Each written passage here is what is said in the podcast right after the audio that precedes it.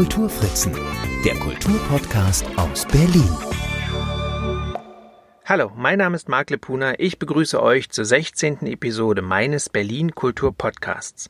Für diese Ausgabe konnte ich zwei Personen zum Gespräch bitten, Ilona Bubeck und Jim Baker. Beide haben im August 1995, also vor genau 25 Jahren, in Berlin den Querverlag gegründet, damals den ersten und bis heute auch immer noch einzigen lesbisch-schwulen Verlag. Was das konkret bedeutet, wie sich der Verlag in der LGBTIQ-Plus-Community verortet, wie sich das Verlagsprogramm im Laufe eines Vierteljahrhunderts verändert hat und was sich Ilona und Jim für die Zukunft wünschen, all das habe ich die beiden fragen können. Wir haben uns für das Interview bei Ilona getroffen, die vor einigen Jahren ins tiefste Brandenburg gezogen ist.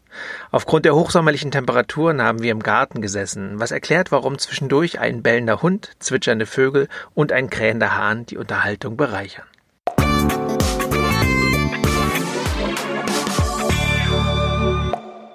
Ich sitze jetzt hier mit Ilona und mit Jim und gratuliere euch erstmal herzlich zum 25. Geburtstag. Herzlichen Dank. Ja. Vielen Dank. Und begrüße euch natürlich auch und freue mich, dass wir jetzt eine Gelegenheit haben, uns ein bisschen zu unterhalten. 25 Jahre Querverlag, da springen wir dann einfach mal direkt 25 Jahre zurück und klären die Frage, die ihr wahrscheinlich jetzt in den letzten Wochen schon oft genug beantwortet habt, aber vielleicht haben das noch nicht alle mitbekommen. Das heißt, den Querverlag gibt es jetzt seit 25 Jahren. Wie seid ihr denn auf die Idee gekommen, zusammen einen Verlag zu gründen? Ähm, Ilona und ich haben uns kennengelernt auf der Frankfurter Buchmesse. Ich meine, damals hat sie in einem anderen Verlag gearbeitet, Orlando Frauenbuchverlag, und ich in einem auch in einem anderen Verlag Magnus äh, und äh, wir hatten Gelder bekommen, um eine Reihe von Lesungen in Frankfurt äh, zu organisieren. Und äh, so habe ich sie halt kennengelernt, äh, auch auf der Buchmesse. Und äh, wir haben halt diese Reihe von Lesungen erfolgreich dann äh, organisiert. Es hat Spaß gemacht. Und dann haben wir festgestellt, dass ihr Verlag in Berlin äh, um die Ecke war von meinem Verlag in Schöneberg auf der Schöneberger Insel. Sie war in der Großgörsenstraße, ich war in der Monumentenstraße. Dann haben wir einfach angefangen, so einmal im Monat äh, eine Mittagspause essen zu gehen. Sie hat sich über Frauenkollektive aufgeregt und ich mich über Männerkollektive. Und so haben wir uns näher kennengelernt. Das wollte ich eigentlich gerade auch ergänzen. Ähm, was ich ganz spannend fand, ähm, dass wir doch festgestellt haben, dass wir ähnliche Probleme oder auch schöne Sachen, aber dass es eigentlich ganz viel Parallelen gab zu unserer Erfahrung äh, im Frauen- als auch im, im schwulen Kollektiv. Mhm. Und dann haben wir uns halt auch viel ausgetauscht über Buchideen, Buchprojekte, ähm, was wir gerne lesen. Äh, ich habe mit Erstaunen festgestellt, wie viel feministische Literatur Jim kannte und Orlando war ein Verlag, die haben sehr viel Übersetzungen aus dem Amerikanischen gemacht. Das war auch Jim immer sehr vertraut und das äh, für mich war schwule Literatur ziemliches Neuland, außer der, der Klassiker. So. Und wir, wir, kommen auch beide aus dem Buchhandel. Ilona hat im Frauenbuchladen gearbeitet, jahrelang, und ich habe auch im lesbisch-schwulen feministischen Buchladen gearbeitet. Ähm, insofern, wir hatten uns auch viel zu erzählen, halt auch so. Und dann die Gründungsidee letztendlich war, äh, aus ganz unterschiedlichen Gründen haben wir äh, in unseren jeweiligen Verlagen äh, aufgehört und äh, dann hatten wir die Idee, na ja, ich meine, sowas gemeinsam zu machen, das wäre halt gut. Gibt es eigentlich leider noch einen großen Haken. Wir haben überhaupt kein Geld. Ähm, und auch über, ja, ganz lustige Umwege haben wir festgestellt, wir kennen halt einen Verlagsberater, der uns quasi bei, äh, bei der Existenzgründung dann halt beraten hat, ja. Und ähm, ja, und so haben wir vor allem in den ersten äh, Sommermonaten 95 äh, haben wir viel halt zusammengesessen, äh, überlegt, was könnten wir machen, was wollen wir machen, wo wollen wir hin, was für Ideen, was für Utopien wir da so entwerfen können. Und dann sind wir einfach ganz klassisch mit unserem Geschäftsplan zur Berliner Sparkasse gegangen. Und warum gab es sowas wie einen schwul-lesbischen Verlag damals eigentlich noch nicht? Also die Szenen waren, glaube ich, sehr, sehr, sehr getrennt. Ich komme halt wirklich aus der klassischen feministischen Ecke, Frauen, Frauenbuchladen, äh, Frauenverlag bei Orlando und hatte wenig Berührungspunkte. Ich hatte so ein paar Versuche über, also ich habe vorher lange in Nürnberg gelebt und es gab so ein paar Versuche mit Schulen, was gemeinsam zu machen. Es wäre jetzt lange ausgeholt, warum das alles nicht gut funktioniert hat. Ich kannte ein paar schwule Männer eher so aus der politischen Arbeit, äh, aber da kannte ich auch äh, ein paar andere linke Männer. Also das war, ich hatte nicht diese Berührungsängste, die es im Feminismus durchaus gab, aber ich wäre auch, ich persönlich wäre nie auf die Idee gekommen, eigentlich mit einem schwulen Mann einen Verlag zu machen, weil ich aber auch keinen gekannt hätte, äh, wo, ich, wo ich sagen könnte, ich mache das. Ich glaube, das kann Jim gleich sagen, bei ihm war es eine viel bewusstere Entscheidung. Aber wir beide kannten uns uns und wir haben uns einfach unglaublich gut auch ergänzt von dem, was wir an Arbeit machen. Und ähm, ich bin jemand, ähm, ich kann von mir sagen, ich bin sehr bündnisorientiert in allem. Also ich, alles, was ich tue, mache ich immer schon mit einem gewissen politischen Anspruch, aber immer auch mit so einem Bündnisgedanken. Ähm, ich bin immer schon sehr lesbisch-feministisch, würde ich mich definieren, aber das war für mich nie ein Gedanke des Separatismus, äh, sondern ich war immer also war immer offen dafür. Damals gab es diese, also diese Buchstabensuppe gab es ja sowieso noch überhaupt nicht. Den Begriff queer gab es, aber den haben wir, glaube ich, für uns beide gar nicht äh, verwendet. Und politisch war es von meiner Seite aus für viele Feministinnen ein ziemlicher Affront, dass ich mir auf die Idee kam, mit einem schwulen Mann einen Verlag zu machen. Aber wie gesagt, für mich war es gar nicht so eine politisch bewusste Entscheidung, sondern es hat einfach wirklich gut gepasst. Und dann habe ich mir gedacht, warum denn eigentlich nicht? Aber ich glaube, für Jim war es schon viel stärker eine ganz klare Entscheidung. Na, bei mir war das in, in, insofern halt anders. Ich habe einfach mein, immer mein ganzes Leben lang mit Lesben zusammengearbeitet. Politisch, an der Uni, auch im Buchladen. Im Buchladen waren wir halt vier Lesben, vier Schwule. Wir haben halt gemeinsam Buchladen gemacht. Und von den Frauen habe ich eine Menge gelernt. Mir hat es immer sehr viel Spaß gemacht. Und ich habe mir festgestellt, dass ich einfach mit Frauen und mit Lesben erst recht dann sehr, sehr gut arbeiten kann.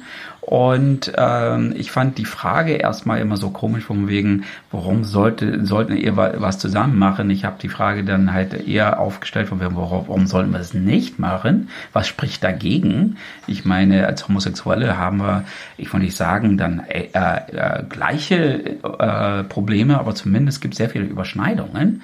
Und ich muss gestehen, ich meine, äh, klar, bei uns beiden war das auch eine persönliche äh, Geschichte. Wir haben uns einfach gut verstanden, wir haben uns auch gut ergänzt. Ich hatte immer Lust drauf, ich habe aber immer äh, gerne Lesbenbücher und Lesbenliteratur gelesen, auch ganz unterschiedliche Sachen, dann auch privat gerne gelesen.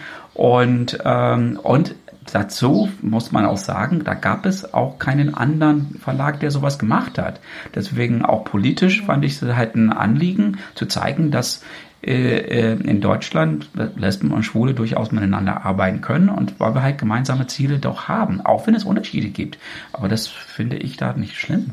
Und wie kam dieses Anliegen dann bei den Leuten an, bei Freunden, Bekannten in der Community, falls man davon reden möchte?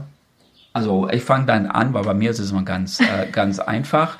Ähm, bei den Schwulen, ähm, mit denen ich halt befreundet war, ähm, ihnen war es ein bisschen suspekt, aber es hat sie nicht wirklich sonderlich interessiert, weil die meisten Schwulen nehmen Frauen und Lesben aus Recht nicht wirklich ernst.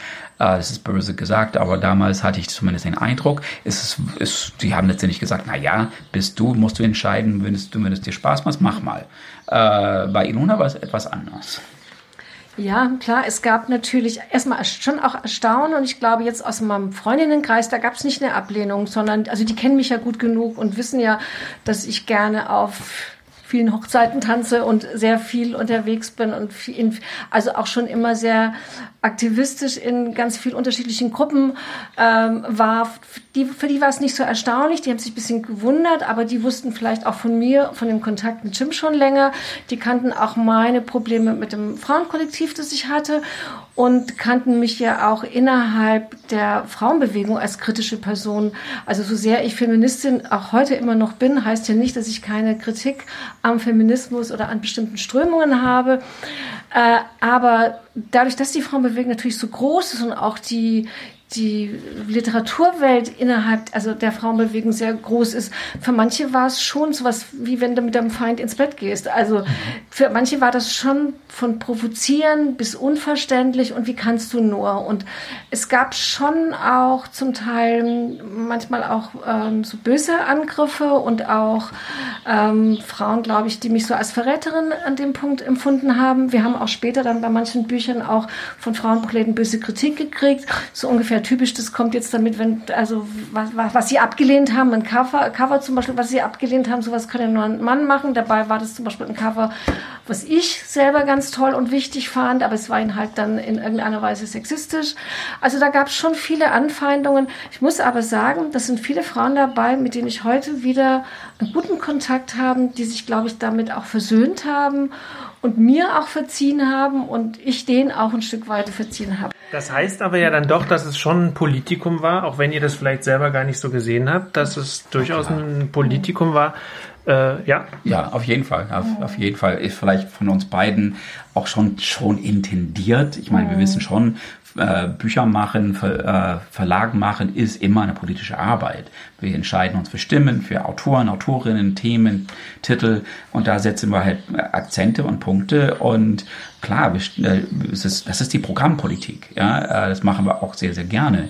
Aber das war äh, in unserem Verständnis vom, vom, vom, Verlage, vom Verlag machen durchaus immer eine politische äh, Geschichte. Und es war ja, in der Zeit haben sich, glaube ich, Lesben und Schwule fast nur auf dem CSD getroffen und vielleicht, gut, damals fingen diese hungrige Herzen die Partys im Esso mhm. an, was ja. auch die ersten gemischten Partys war. Es war insofern schon auch ein Stück äh, eine, Provo eine Provokation, aber auch im positiven Sinne, mhm. dass wir halt gesagt haben, wir machen das zusammen und ähm, auch wenn vielleicht manche Sachen gar nicht zusammenpassen oder zusammengehen, aber es gibt so ein Grundverständnis, dass wir ganz klar sagen, äh, wir lehnen Sexismus ab, wir lehnen Rassismus ab und Antisemitismus ab und wir treten ein für eine demokratische Welt und wir treten ein für eine demokratische Welt, in der Lesben, Schwule und Trans und Inter und wer heute alles sich dazugehörig fühlt, einen Platz hat. Und ich glaube, das war, also wir hatten auch so eine, so, ein, so eine positive äh, Message eigentlich. Wir wollten damit ja auch was Positives. Und wir wollten ja auch sagen, es geht. Ich werde heute manchmal gefragt, gerade, also ich habe gerade auch wieder so junge Lesben, die sagen, wie kann denn das gehen, dass ihr seit 25 Jahren das irgendwie schafft? Und ich sage eigentlich immer, und ich glaube, das ist ganz wichtig, weil wir eigentlich diese Konflikte, die es zwischen Lesben und Schwulen gibt, nicht unter den Tisch kehren, sondern dass die immer auch da waren und dass wir die immer auch immer wieder versucht haben zu bewältigen oder auch mal nicht zu bewältigen. Bestimmte Dinge kann man, glaube ich, gar nicht lösen. Ähm, also ich will jetzt gar keine Themen hier aufmachen, aber es gibt einfach Konfliktfelder, die da sind. Und ähm, wenn man auch vielleicht damit leben kann, dass man die nicht immer komplett löst, äh, sondern auch oder auch Kompromisse eingeht, ähm, dann kann man das, glaube ich, schon schaffen. Und ich glaube, da sind wir beide auch, glaube die richtigen Menschen, die das, glaube ich, ganz gut können. Und wir hatten auf jeden Fall zwar diesen politischen Anspruch, aber wir hatten auch mit dem Verlag natürlich auch einen, einen kommerziellen Anspruch, weil wir, klar, wir wollten dann halt schon einen Verlag machen, von dem wir auch leben können und auch wo Autoren, Autorinnen dann Honorar bekommen. Insofern, das ist auch das Problem, wenn du auf dem Markt dann, dann dich positionieren musst, da musst du einfach auch Produkte dann ähm, realisieren, die sich verkaufen lassen. Und das ist natürlich immer dieser Spagat zwischen Anspruch und Kommerz, den alle in diesem Bereich halt dann gehen müssen. Aber wir, wir sind ja von zu Hause aus nicht reich. Wir haben, wir kriegen keine Förderung, keine Subventionierung. Wir versuchen dann schon halt äh, Bücher zu machen, die sich verkaufen. Äh, insofern, wir waren auf der einen Seite schon sehr politisch, ideologisch manchmal, aber eben auch durchaus pragmatisch, äh, kommerziell. Dann, das ist ist manchmal gut gegangen, manchmal nicht. Manche Projekte funktionieren, manchmal äh, andere nicht.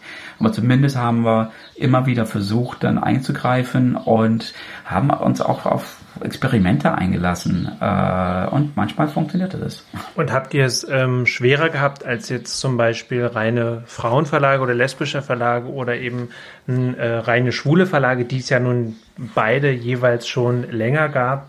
Nein. Also wenn es um die finanzielle Förderung geht, ja, haben wir es schwerer gehabt, weil natürlich reine Frauenprojekte ziemlich lang gefördert wurden, sei es EU-Gelder oder andere Gelder. Das ist bis heute zum Teil so. Ähm, da kriegst du vielleicht finanziell leichter Förderung. Andererseits war es natürlich dieses Innovative, was wir gemacht haben, was vielleicht uns mehr Aufmerksamkeit geschenkt hat und wir dadurch auch andere Leute erreicht haben. Äh, weiß ich nicht. Also manchmal hatte ich so das Gefühl, das hat uns schon auch einen ganz anderen ähm, also wir konnten damit ganz viel leichter nach außen gehen. Wir haben ja in, in, den ersten Jahren unglaublich viel gemacht nach außen, sei es von Lesungen, Veranstaltungen.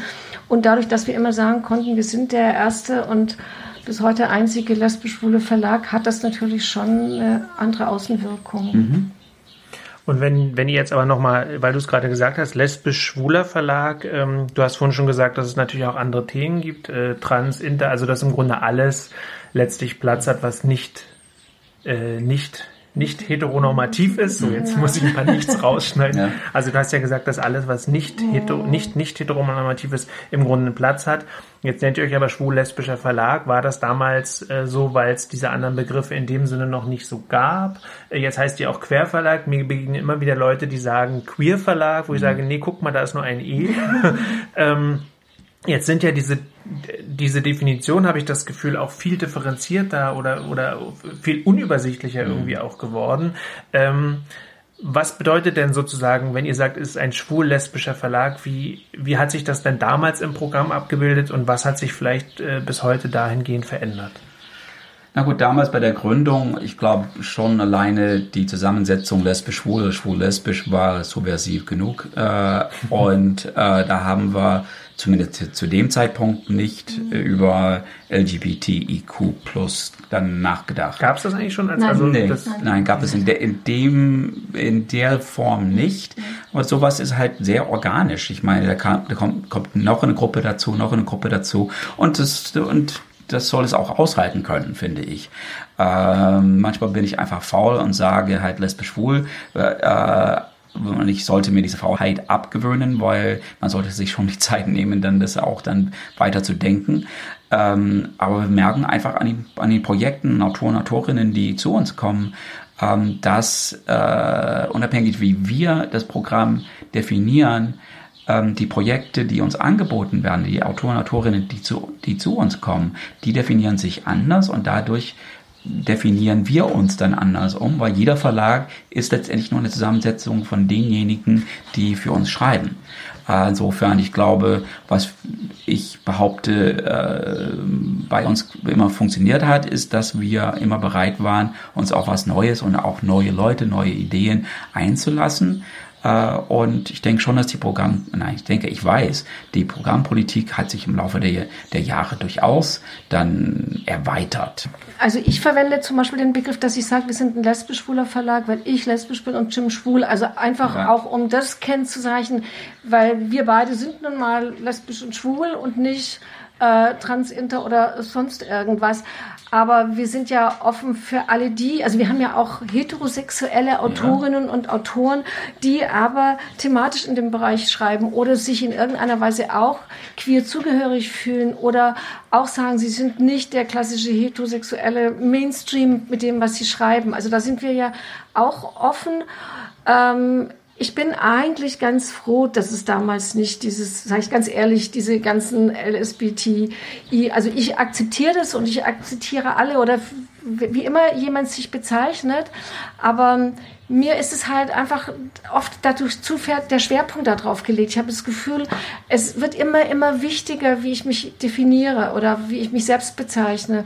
Und ich glaube, das war zu der Zeit eigentlich nicht so. Ja. Und ähm, meine Angst ist manchmal, dass es viel zu kurz kommt, ähm, dadurch, was wir eigentlich wollen oder was wir in dieser Gesellschaft verändern wollen. Also deswegen glaube ich, sage ich lieber oft, äh, wir sind ein lesbisch-schwuler Verlag, weil ich eigentlich weg will von dem, wie wichtig das ist, äh, wo du dich verortest oder welche Identität du dir zufügst, sondern wichtiger ist mir eigentlich, wir sind ein Verlag, wo eigentlich Diskussionen stattfinden, wo es, äh, wo es unterhaltende Literatur geben soll, wo, es wo wir einen Horizont erweitern mit dem, was wir veröffentlichen oder auch nicht. Äh, aber dass es nicht so entscheidend ist, äh, aus welcher Perspektive du jetzt komplett schreibst. Ähm, das finde ich, also das geht mir eigentlich in den letzten Jahren viel zu weit, dass das so eine unglaubliche Wichtigkeit hat.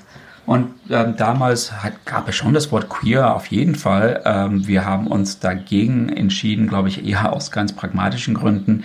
Ähm, ein Verlag, in dem ich mal davor gearbeitet hatte, heißt oder hieß Rosa Winkel Verlag und ich wollte, oder Verlag Rosa Winkel, und da habe ich ja auch meine Ausbildung gemacht zum Verlagskaufmann Und ähm, da merkt man einfach an dem Namen, das ist da so verortet in den 70er Jahren, äh, mit dem Namen, dass ich dann ein bisschen Angst hatte, das Wort queer zu benutzen, weil ich dachte, oh nein, wir, wir nennen den Verlag queer und dann ist das Wort dann in fünf Jahren dann sowas von out, dass man das nicht mehr hören kann. Und Ilonas ähm, Ex-Freundin hatte die Idee, also so mit quer, das kam von, äh, von Elizabeth, äh, und mein, mein Freund und der auch der Grafiker in diesem Verlag, Sergio, hat dann auch diverse äh, Logos halt entworfen mit quer und man kann da einfach schon ziemlich viel halt ja, Schräges machen. Äh, und so kamen wir auf den Namen mhm. äh, Quer. Nicht so wirklich wegen, das war irgendwas gegen das Wort queer. Zumindest damals war das nicht so besetzt wie jetzt.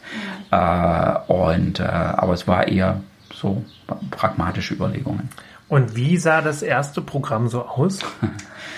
Das erste Programm war, wir haben komischerweise in der Programmpolitik haben wir äh, da erstaunlich wenig geändert im Laufe der Jahre, wenn ich drüber nachdenke. Auch damals haben wir mit sechs Titeln angefangen. Wir haben äh, immer zwölf Titel im Jahr gemacht, sechs im Frühjahr, sechs im Herbst. Damals hatten wir mit, eine, mit zwei äh, gebundenen Belletristiktiteln, ein, einmal lesbisch, einmal schwul, zwei broschierten äh, äh, Belletristiktiteln, einmal lesbisch, einmal schwul und dann, äh, und, äh, und dann zweimal ähm, Sachbuch lesbisch und schwul gemeinsam.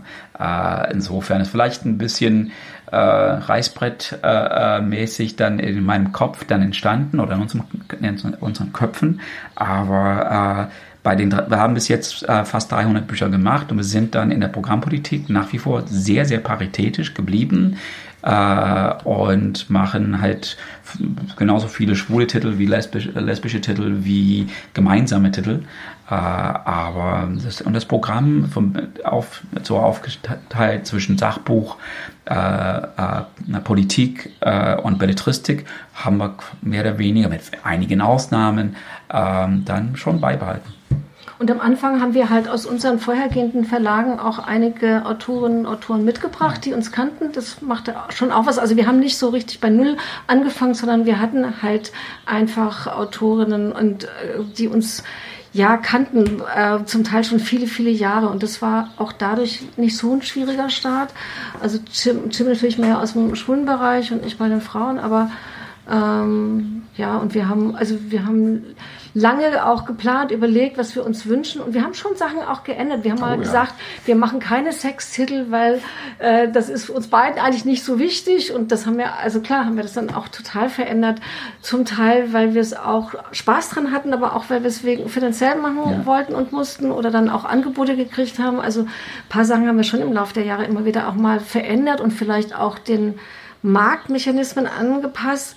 Und ich glaube, aber was, glaube ich, für uns beide immer so das Wichtigste war, dass wir gesagt haben, wir machen was für so eine schwul-lesbische Bewegung oder heute für eine queere Bewegung. Und die ist ja auch extrem unterschiedlich, aber wir wollen immer relativ nah da dran sein. Also wir machen nicht nur die Bücher, die wir selber gerne lesen wollen, sondern auch, wo wir wissen, da gibt es ein Publikum und die wollen das und die, die warten da drauf und die hätten das gerne. Also ja. das war uns auch eigentlich immer wichtig, weil wenn man nur zu die eigenen Liebhaberinnen und Liebhaberbücher macht, weiß ich nicht. Das kann man sich vielleicht leisten, wenn man viel Geld hat, aber uns war es auch ein bisschen wichtig zu sagen, wir sind Teil halt einer sehr unterschiedlichen und ich finde auch einer kontroversen äh, Bewegung. Also ich meine, äh, die Schwulen sind untereinander ja nicht eine einheitliche Schwulenbewegung und die feministische, die Lesbenbewegung auch überhaupt nicht. Und jetzt gibt es noch queer zusammen. Also da gibt es einfach sehr viele Differenzen, sehr viele unterschiedliche Ansätze und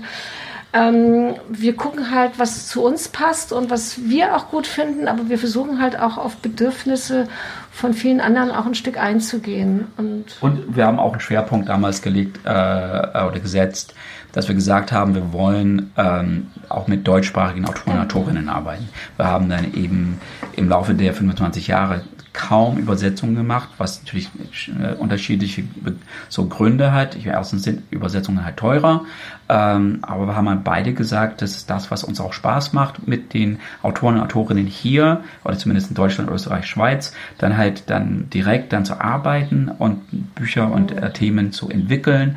Und das, ähm, glaube ich, hat, hat auch geklappt.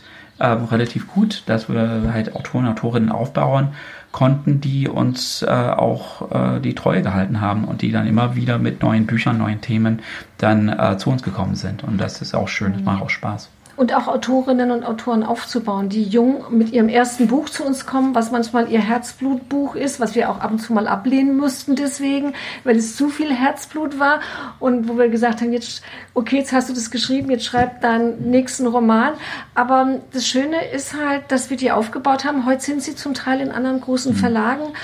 Das ist auch, das tut, ist natürlich einerseits für uns mhm. schade und andererseits freue ich mich auch ja. darüber. Und ich glaube auch, also wir beide, wir sind so ein bisschen da wie die Eltern, die eigentlich das geschafft haben, dass die, dass die sich entwickelt haben aus dem, was wurde. Weil du brauchst natürlich erstmal Förderung am Anfang ja, und klar. Menschen, die an dich glauben und die Bücher veröffentlichen. Und ich freue mich schon, wenn ich äh, von den Autorinnen und Autoren in größeren Verlagen dann die Bücher lese. Ich lese gerade ein Jugendbuch von zwei Autorinnen, die wir beide aufgebaut haben und beide sehr schätzen und die es einfach jetzt geschafft haben mhm. und vom Schreiben leben, weil sie woanders sind. Und ähm, wir haben immer noch Kontakt, die wissen das auch. Äh, ja, und das glaube ich, hätten wir nicht ja, so machen können, hätten wir Übersetzungen gemacht. Und das machen halt viele andere Verlage. Die mhm. gucken, was läuft gut auf dem englischen Markt, übersetzen das wir suchen eigentlich, wir suchen eigentlich immer eher Talente. Mhm. Nun habt ihr natürlich auch Themen, die eventuell in großen Verlagen gar nicht so äh, Platz haben denke ich mir. Also, oder beziehungsweise sie haben äh, Platz. Mhm. Aber gerade jetzt die beiden Autorinnen, Antje Wagner, Tanja Witte, sind ja die beiden, von denen du genau. gerade gesprochen hast, die als Elisa Blix, nee, Ella, Blix, Ella, Blix, Ella Blix, die als, die als Ella Blix jetzt eben äh, in einem größeren Verlag Jugendbücher zusammen verfassen. Das ist natürlich eine sehr schöne Geschichte, aber hätten sie sozusagen ihre, die, die lesbischen Themen weiterverfolgt, wären sie vielleicht da auch gar nicht gelandet, oder? Ja. Also vermute ich, aber gut, ich würde jetzt für andere Verlage nicht, nicht reden, aber ich bin auch ganz deiner Meinung. Ja. naja, was ich vielleicht noch sagen will, es gibt ja inzwischen schon Großverlage, die äh, gute schwule Literatur veröffentlichen, auch gute lesbische Literatur. Sie bezeichnen es nur nie so. Ich kriege das ja von Buchhändlerinnen oft mit, dass die mich manchmal fragen und sagen, Luna, weißt du eigentlich, ist das ein Lesbenroman aus dem und dem Verlag oder so? Also die würden es natürlich, die verstecken es noch immer, auch, auch äh, auf, dem, auf der U4, also auch auf dem Klappentext liest du immer noch nicht, ist es eine Lesbengeschichte oder ist es eine schwule Geschichte. Das, glaube ich, ist der große Unterschied. Sie verkaufen es halt anders als tollen Roman aus Israel oder wo auch immer her und würden es nie als eine lesbische Geschichte bezeichnen. Und ich glaube, das ist halt schon, wo wir uns total unterscheiden. Das heißt, ähm, damit richtet ihr euch ja vermutlich auch eine andere Zielgruppe. Was ist denn jetzt eure Zielgruppe? Oh, das ist schwierig. Wenn ich das wüsste, dann würde es also, mir besser gehen. Klar, ja, ja, äh, Nein, ich, ja. also einschränken tue ich das nicht. Ich wünschte, es würden uns alle lesen, weil dann würde es uns auch besser gehen. Das, das ist, glaube ich, eher unser Nachteil, dass natürlich Querverlag draufsteht. Man weiß, es ist eine lesbisch, schwule oder bisexuelle oder trans- oder Intergeschichte und viele Buchhändler kaufen uns gar nicht ein, weil es ist ja die klare Nische. Also wenn ich einen Wunsch hätte, dann würde ich sagen, lest alle unsere Bücher, weil ich lese ja auch heterosexuelle, also Romane mit heterosexuellen Kontext und denke manchmal, ach schade, es ist mir jetzt zu viel heterosexuelles, aber ich lese es, weil ich mich das Buch interessiert. Das ist eher unser Mangel, das ist eher was für uns schwierig ist. Klar wäre für uns schon toll, wenn wir alle alle aus dem, ich sage jetzt mal, queeren Umfeld erreichen würden, da lesen ja nicht alle und da lesen vielleicht auch nicht alle unsere Bücher, aber wenn wir da viele erreichen, ist schon toll. Ich freue mich aber auch über jede und jeden, mhm.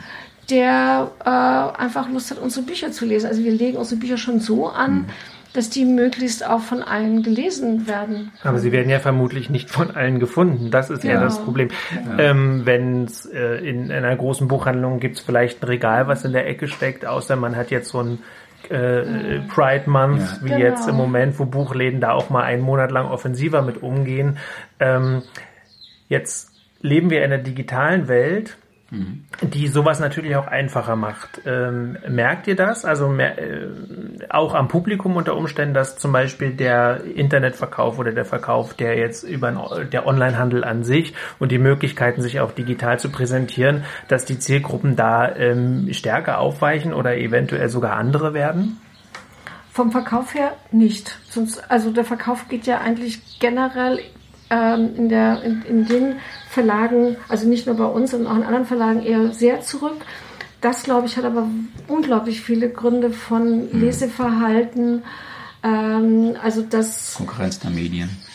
Bitte? Also mehr Konkurrenz, Konkurrenz durch Medien. Medien ja. ja, äh, ja. Also das glaube ich, ähm, ja, oder die ganzen Streaming-Dienste. Ich, ich, ich kenne das halt auch von ganz vielen Freundinnen, die immer viel gelesen haben, aber die gucken halt eine Netflix-Serie nach der anderen heute eher, mhm. anstatt ein Buch zu lesen. Ich glaube, das ist, ähm, also das ist schwieriger. Was ich manchmal das Gefühl habe, weil ich selber ja zumindest schon auch im Netz bin, dass es durchaus auch manchmal Heteros und Heteras sind, die schon auch mal was kommentieren oder was entdecken. Äh, das glaube ich schon. Das, also da glaube ich, ja. und die halt interessiert sind. Und ich glaube, es gibt eine, diese jüngere Generation, ist halt viel interessierter an queeren Themen überhaupt. Und die müssen das selber gar nicht sein. Also ich bin hier gerade in, in Brandenburg in so ein bisschen Zusammenhängen. Wir haben äh, also auch in, wir versuchen einfach auch so queere Zusammenhänge hier ein bisschen zu etablieren.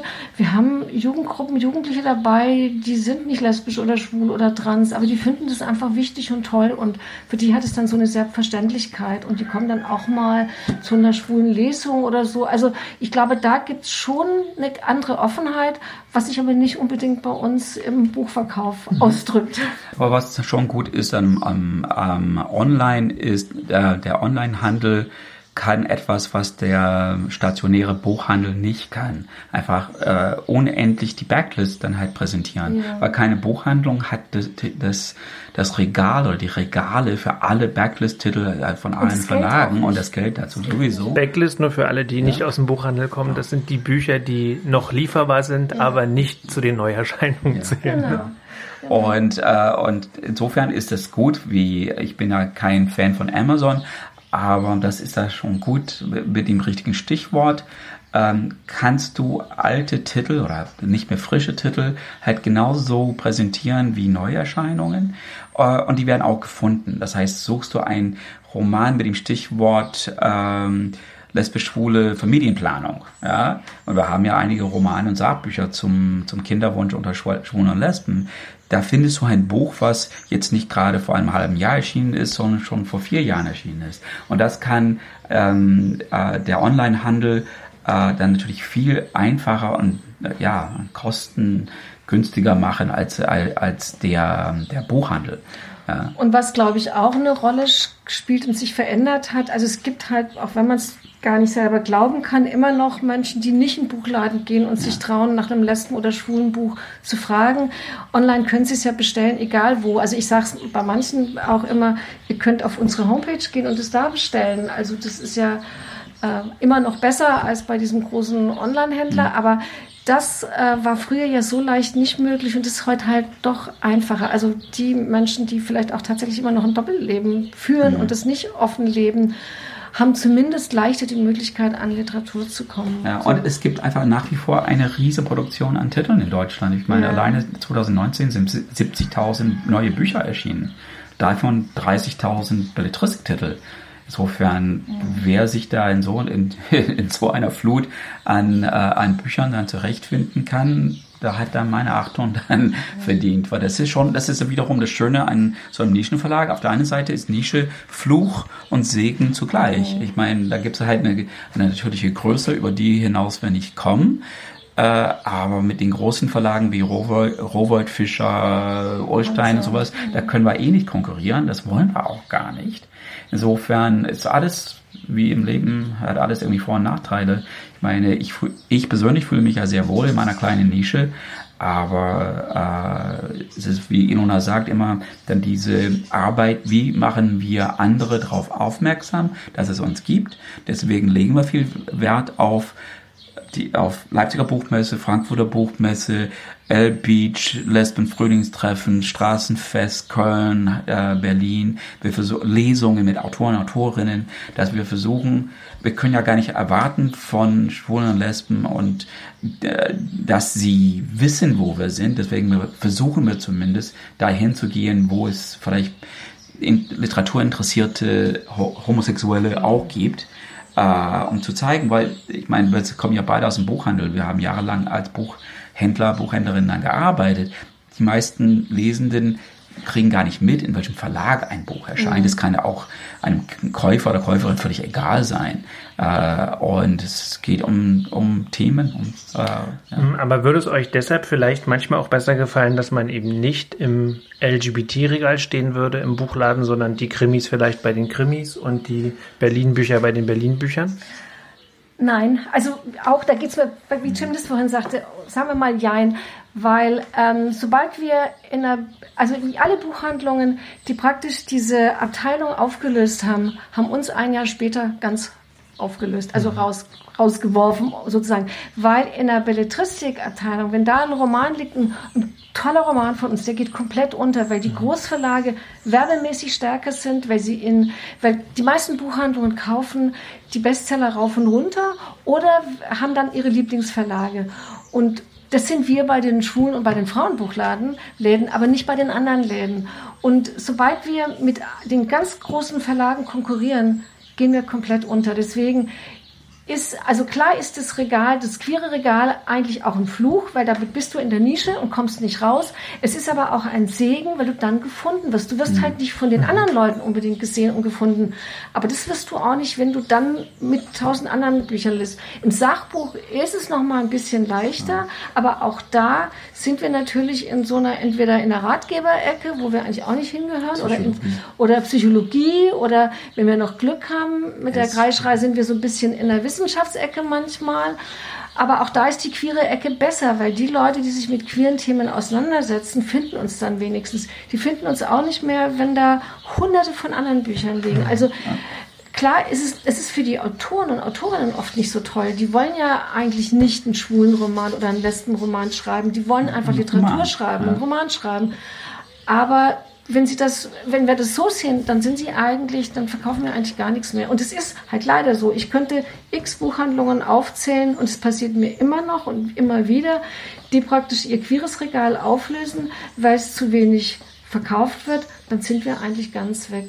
Ja. Und es, was vielleicht auch, also was ich jetzt immer wieder erlebe, zum Beispiel jedes Jahr jetzt gerade bei Dussmann, es ist der CSD, sie machen ein queeres Fenster, dann denken sie halt als erstes an Querverlag um praktisch ihren Rat zu holen, unsere Bücher. Das ist wieder der Vorteil an der Nische. Wir sind dann halt auch eigentlich die Expertinnen und Experte dafür und dadurch haben wir dann auch immer wieder die Möglichkeit.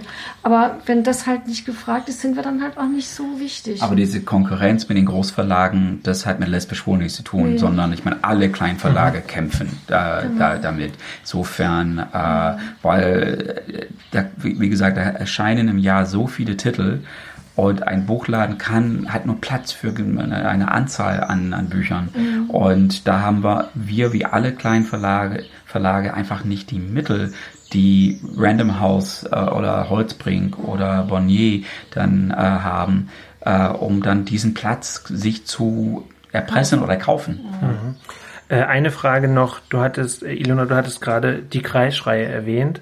Ähm, das wird ja vielleicht auch nicht jeder wissen, was das ist. Ähm, vielleicht kannst du noch mal kurz das sagen und auch, wir hatten, äh, bevor, bevor wir hier aufgezeichnet haben, ja schon darüber gesprochen, dass die Kreisschreie ja im Moment wirklich ein, äh, ja, durchaus ein sehr, sehr wichtiges äh, Segment ist bei euch im Verlag.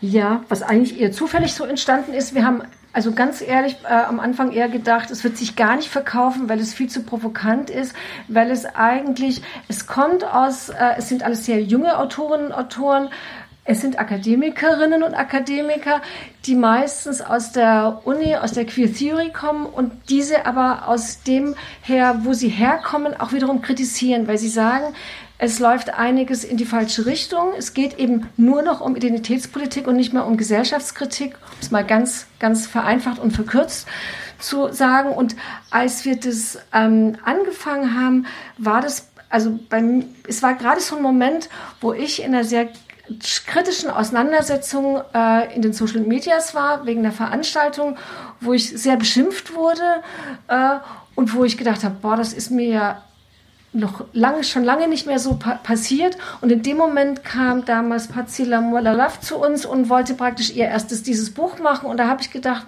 boah, das passt ja gerade so, weil ich genau diese Erfahrung mache. Und ich muss ganz ehrlich zugeben, ich habe gedacht, wir verkaufen das Buch überhaupt nicht. Ich dachte, wer weiß, äh, vielleicht wird es gleich boykottiert. Und, aber wir haben einfach gesagt, wir wagen das und probieren das, äh, weil wir immer wieder offen sind für Innovatives und immer wieder offen sind für Kontroversen. Ähm, und ich, ähm, also ich sag mal, es gibt, es gibt ein, äh, ein Buch, was mich sehr geprägt hat. Das ist eine italienische Kommunistin, Rosanna Rosanda, die hat ein Buch geschrieben, das heißt Einmischung. Und das ist sowas, das hat mich in meinem Leben sehr geprägt, die mit diesem Buch gesagt hat, im Grunde auch ein sehr äh, intellektuelles Buch, man muss sich gesellschaftlich immer wieder einmischen, auch wenn es unbequem ist. Und das war bei mir eigentlich, als ich dann, ähm, als wir dann das Weißreflex bekamen und wir da auch heftig diskutiert haben. Ich habe mit Patsy, glaube ich, über einen Artikel auch fast schon wirklich gestritten, aber es war ein produktiver Streit und ähm, ich liebe das eigentlich, sich einzumischen in Diskussionen und damit vielleicht auch anzuecken. Aber ich glaube halt, da passiert einfach auch eine ganze Menge. Ähm, nicht immer nur Positives und Gutes, weil es auch polarisiert und manche Türen zumacht und neue Türen aufmacht. Aber ähm, ich glaube, das ist das, was eine politische Bewegung halt auch ausmacht, dass ähm, das, was in, in Gang gebracht wird und dass man was anstößt, das passt vielen natürlich auch gar nicht. Und für andere ist es aber auch wiederum wichtig oder äh, und die Kreisschrei ist entstanden, weil einer der größten Kritiker dieser Reihe äh, ein Buch, was eigentlich in diese Reihe am allerwenigsten passt. Das ist von Stephanie Kuhnen, das Buch zu lesbischer Sichtbarkeit, also das heißt Lesben raus, was eigentlich eher eine Dokumentation ist. Das ist eigentlich, würde eigentlich in die Reihe nicht so richtig passen, weil es nicht provozierend ist und weil es auch gar nicht so kritisch ist. Und der sagte nur, ach, schon wieder so ein Buch aus der Kreisschrei und hat es komplett abgelehnt und auch vernichtend, er hat auch eine vernichtende Kritik geschrieben, obwohl er es gar nicht gelesen hatte. Und das hat eigentlich uns schon auch so empört, das nur nicht mal zu lesen und dann gleich Kreisschrei. Und seitdem haben wir diesen Begriff positiv für uns gewertet und Dadurch ist die, heißt die Reihe Kreisschreie. Und man erkennt sie für alle, die sich jetzt fragen, ob das Fett auf dem Titel steht. Nein, das tut es nicht, aber man kennt sie, erkennt sie dann an den doch recht kreischenden Farben. Äh, wirklich Signalfarben und große Schrift findet man auf der Seite vom Querverlag. Natürlich auch www.querverlag.de wäre, wäre die Webseite. Jetzt haben wir viel über die Vergangenheit gesprochen und über die Gegenwart auch. Jetzt würde mich noch mal so ein Blick in die Zukunft interessieren. Wir haben jetzt 25 Jahre Querverlag. Das ist so eine Frage, die ist vielleicht jetzt ein bisschen weit gegriffen, aber mal so rein utopisch gedacht, wo seht ihr denn den Querverlag in 25 Jahren?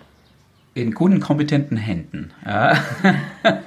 Äh, dass ich oder dass wir dabei sind, das glaube ich eher nicht. Äh, ja, so jung sind wir wiederum auch nicht. Äh, gut, mein, mein größter Wunsch ist, dass es den auch in 25 Jahren überhaupt gäbe.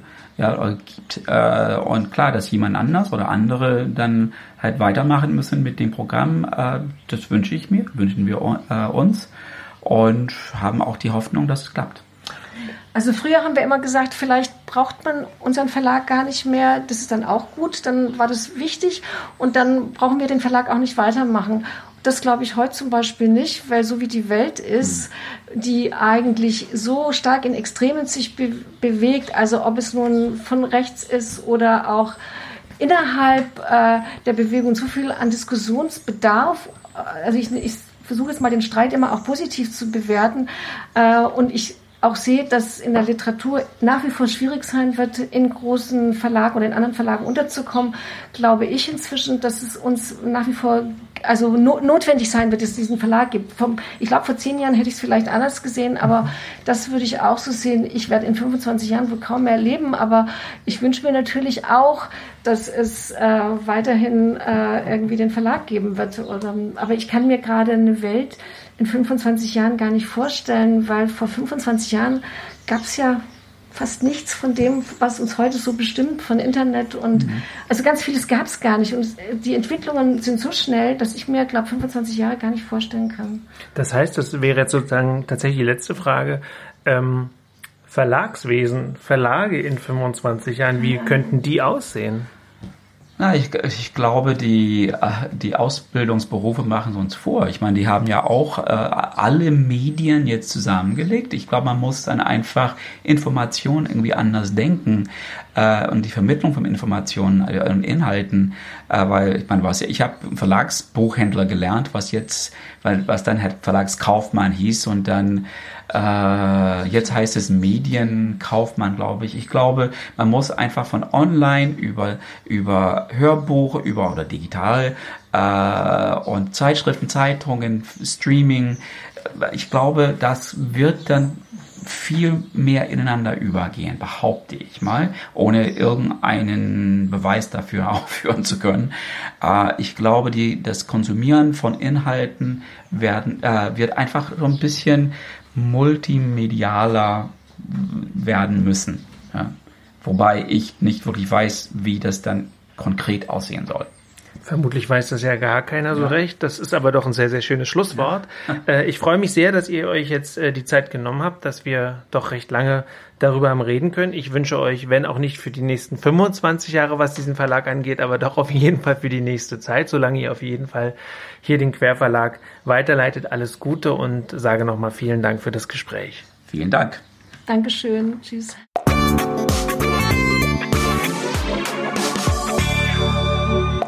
Das war sie, die 16. Episode meines Berlin Kultur Podcasts. Feedback wie immer gerne an mark mit c.kulturfritzen.net oder als Kommentar unter meine Postings in den sozialen Netzwerken. Die nächste Folge gibt es am kommenden Sonntag. Mein Name ist Marc Lepuna und ich bedanke mich fürs Zuhören.